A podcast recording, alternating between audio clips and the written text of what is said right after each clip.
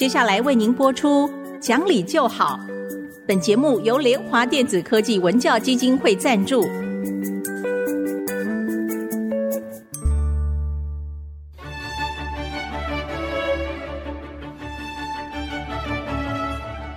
在日常生活当中，人们的不理性行为经常是隐藏在看似理性的包装和掩盖之下，很难被察觉。凡事讲理，所有事情就会简单的多。讲理的必要条件就是丰富的尝试。请听红兰教授主持的《讲理就好》。这里是 IC 之音竹科广播电台 FM 九七点五，各位听众朋友您好，您现在所收听的节目是《讲理就好》，我是红兰。听众朋友您好，我是田丽云老师好，田老师好。刚您给我看的那个讯息，就是您的一位法国朋友传给您的一个那个新闻事件。对对对，我觉得跟听众朋友们来说一下，因为这件事情值得太多家长去注意。是。我跟大家从头到尾说一下这个事情哈，就是二零二零年十月十九号，法国有一个高中的老师教历史和地理的，就被一个激进的回教徒斩首，在网络上这样子传。是很震撼的事情嘛，哈。那一年以后呢，其实现在把真相出来的，发现说这个老师并没有在课堂里面说回教徒说这个穆罕默德怎么样，而是说来告诉这个父亲，让这个父亲去找到凶手来杀这个老师的女孩子，他说谎。哦，您的意思是说，啊，这女孩是回去跟父亲说，对，她的老师上课讲了什么东西，父亲听了就很生气啊。好，你污蔑了真主，好了，那我就找人家就把你杀掉，对不对？可是后来发现，这女孩子是说谎，因为她根本就没有来，她逃学两天，没有来上学，那么学校就要去跟家里讲啦，她怕父母亲骂，她就编了这个故事出来，她是骗的哈，然后。那么过了一年以后，警察这样子追了以后，才发现说，这女孩子为什么要去骗，要是要害死一条人命，尤其是她的老师呢？原来她是个双胞胎，那姐姐功课很好，这个妹妹功课不好，大概常常被父母亲讲说，为什么不像你姐姐？为什么？为什么？所以她这样子呢，当然也就是说，呃，心里不舒服了。对。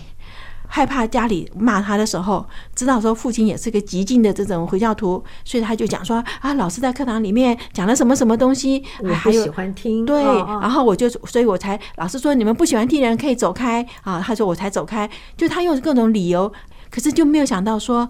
害了老师一条命，可是警察也问出来了，你这个凶手也不在学校里面，怎么知道哪一个人是这个老师呢？对，才知道说这个凶手呢，就花了三百五十欧元给四个学生，叫他们在校门口去指认这个老师，他们还等了两个小时，你知道吗？好，那指认的时候呢，他讲的那个人呢，自己私下收掉了一百五十块欧元，再把另外钱再分给三个同学。你是说？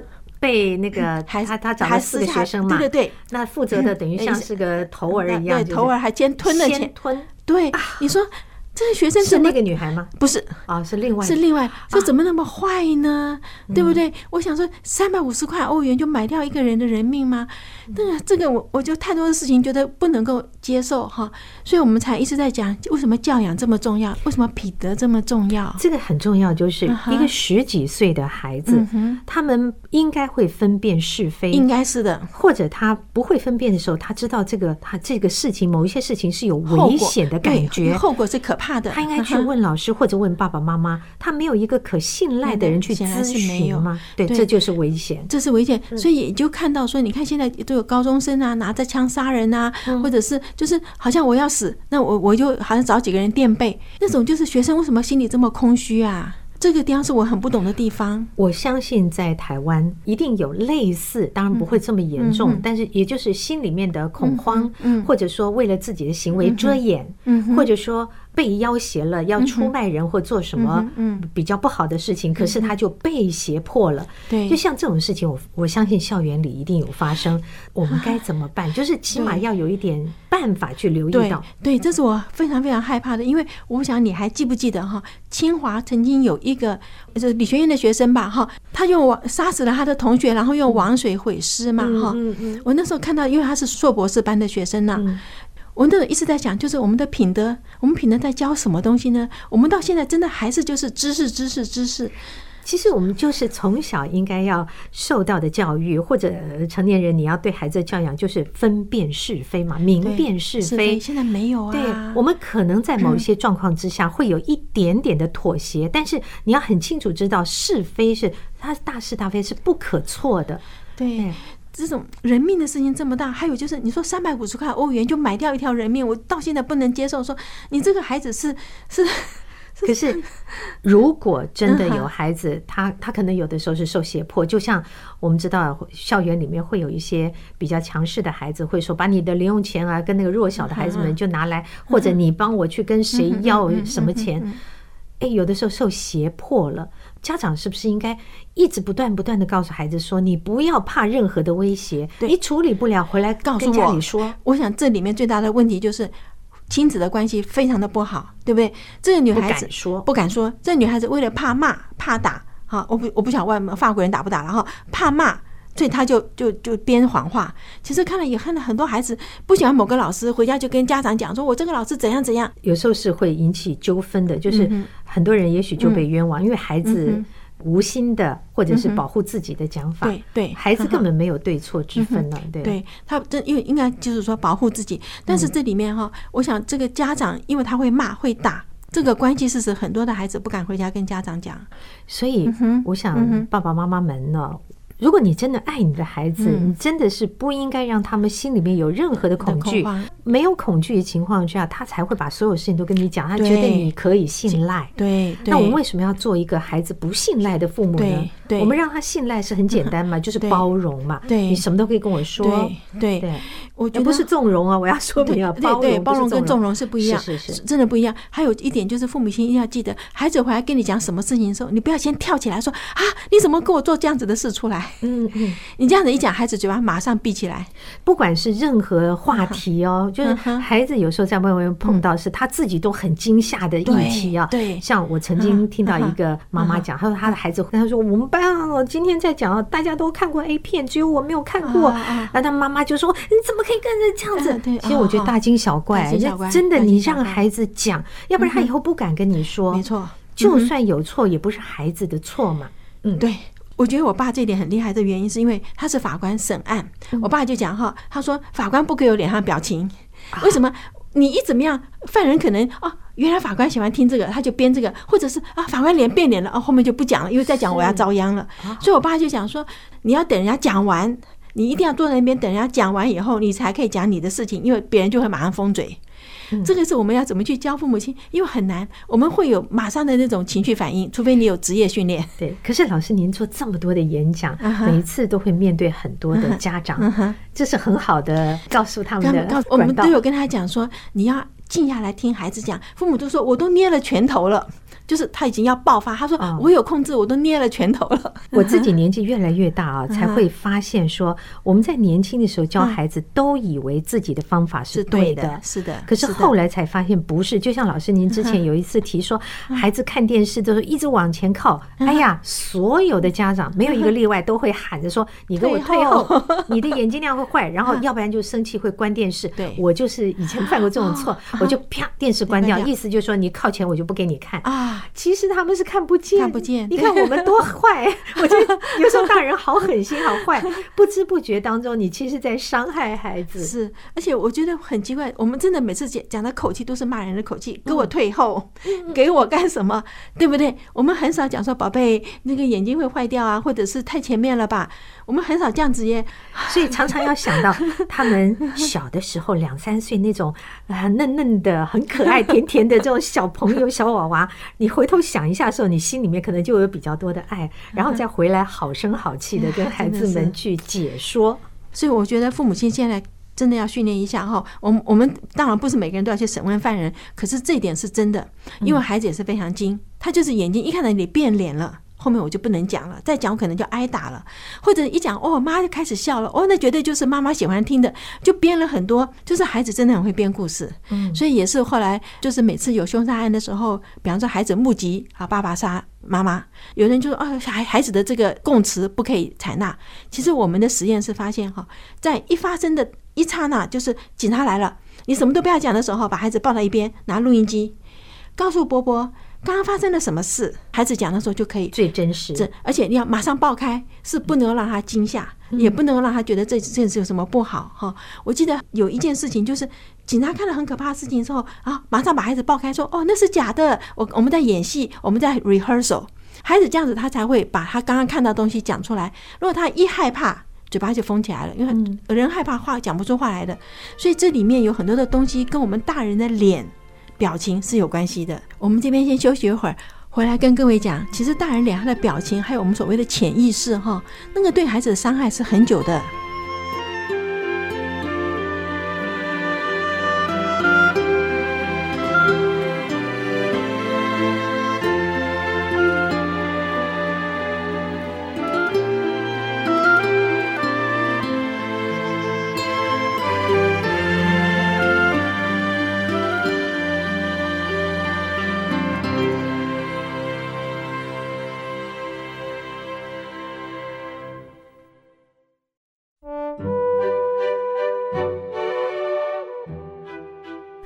欢迎各位再回到讲理就好的节目，我是红兰老师。是不是每个孩子都会说谎？会，会，真的是很自然，因为他要保护自己。就说，假如我今天不说谎，我就要挨打的话，哈，你说那种很乖很乖，说妈就是我干的，让你打，实在是。是有 很少见，可是是真的有有，我比较看的就是女孩子，好，就是很知道说我一定不可以说谎，可是大部分的孩子会随机应变，就一定一定会说谎。我给你举个例子哈，真的是一个七岁，一个五岁，真的是很可爱的男孩子，可是因为爸要打，真的会说谎，说的那种不能圆的谎哈。以前我们在加州大学的时候，有一个老师，他是单亲爸爸哈，他是助理教授，所以他要升等，升等的话就要写论文。所以呢，他是接了孩子回家以后啊，随便什么东西把孩子喂饱了以后，就赶到楼上去，七点半就叫他上床睡觉。嗯，七点半在加州哦，太阳都没有下山，这孩子真的是睡不着的。可是门关起来以后呢，你知道美国那些家教就是上了楼门关起来就不能再下来了哈。那没什么睡不着，没什么可玩嘛，就在房间里跳那个弹簧床。好，那弹簧床的楼下呢，就他爸爸的书房，所以他在写论文呢，就听到嘣嘣的声音。那么照讲哈，我们常跟父母亲讲，你就说你不要等到你生气，一看到不对，马上去阻止，嗯，因为你那时候还没有发脾气，你的讲话比较不会不会很凶嘛哈。可是我们大人都不是哦，我们都是忍耐忍耐，就是等我把这段写完，我就上去骂他，对不对？我们都是要把这段事情做完呢。对，所以他这段还没有写完的时候啊，那个哐一声，床垮下来了，那孩子也吓一大跳啊，对不对？爸就把笔一丢，三步两步冲到楼上去，一下把门踢开，说：“谁干的好事？哈，你这么凶的时候，那孩子如果不说谎，说爸是是，我们说是我做的，就是这种叫白痴啊，这绝对不会这样子。”他的老大就说：“爸爸，刚刚有个超人 从窗户跳进来，把床给跳垮了。”哈，那么这爸就很生气，说房间根本没有窗户。哈，他的老二才五岁。马上接下去讲说：“爸爸，那本来有窗户的，是超人走的时候把窗户也偷走了。”我在想，后来有一些那个动画片里面就有这样的类似的情节，可能都是从这里衍生出来的。不晓得，因为这个想法真是真的是这样，所以。我也碰到过一个很有趣的例子，是一个朋友啊，他们家啊，哥哥功课很好，那弟弟功课就很差很差啊，所以妈妈当然就比较会骂他。有一天他回来啊，他是小二，他就回来拿考卷说：“我考一百分。”嗯，妈妈说：“真的吗？怎么可能？” 拿来一看，妈妈都笑死了。他二年级，他捡了一张一年级的考卷，然后他就把人家的名，他就写了一百下自己，所以妈妈就无可奈何。就是其实孩子的谎言是。很拙劣的，可是我觉得这个时候不要就此生气。对他们凶，对，去惩罚，千万不要。对，找他背后的原因。他今天为什么说谎？因为他要取悦你，嗯，对不对？因为我考一百分，你会很高兴。那我今天怎么样帮他取悦你呢？哎，正好捡到这张考卷，对不对？真的很好笑。然后床跳垮了，你一定会打我，我只好只好骗你啊，对不对？这里面还是他如果不在乎你，我们现在看到很多的孩子，我已经完全不在乎父母亲什么反应，怎么样？就是这样子啊，你要打我就走啊。现在很多是已经到这种已经没办法了。他今天在乎你，他才要说谎，他要去作弊嘛。所以我们要检讨背后的原因。他今天考不到一百分，我就要变脸，那是不是我不应该？因为我自己都不可能每次考一百分呐、啊，对不对？我常常觉得说，为什么要求孩子考一百分？这是个很奇怪的事情。我这个学校的一百分，可能等于另外一个学校的五十分呐、啊。我结果碰到同学说：“哎呀，我以前在北某个学校都是考一百分，我今天到了北一你，糟了，我变成全班最后一名，因为你的。”班上程度不一样嘛，你那个分数是一点意义都没有的。然后你出了学校，进了社会，你说老板你要雇佣我，我每次都考一百分，这个有没有用嘛？为什么我们这么在乎孩子的一百分？对，讲到说谎这件事情啊，我不由得就联想，其实这两年在台湾的社会上，我们发现有很多的公众人物被指责的就是因为他们不够诚实，对，而且到后来越演越烈，是你发现有很多人习惯的张口就来说谎。他就是要弥补他可能说错的话或做错的事。那我就在想，我们不是一直教孩子们说，你认错有什么大不了呢？对不对？你认错才是勇敢的行为。可是我们有很多的大人在示范，我就是要硬凹。我觉得这个对孩子的教育，尤其现在对中学生或大学生来讲，会变成说错话无妨嘛。对，就算是乱说了，嗯哼，我。以前还道个歉，我现在可以不在乎。对，这对台湾整个社会是一个大伤害。是，现在学生，我们说找他来对质，一对质就是一定有个人说谎嘛。嗯，那对质的人。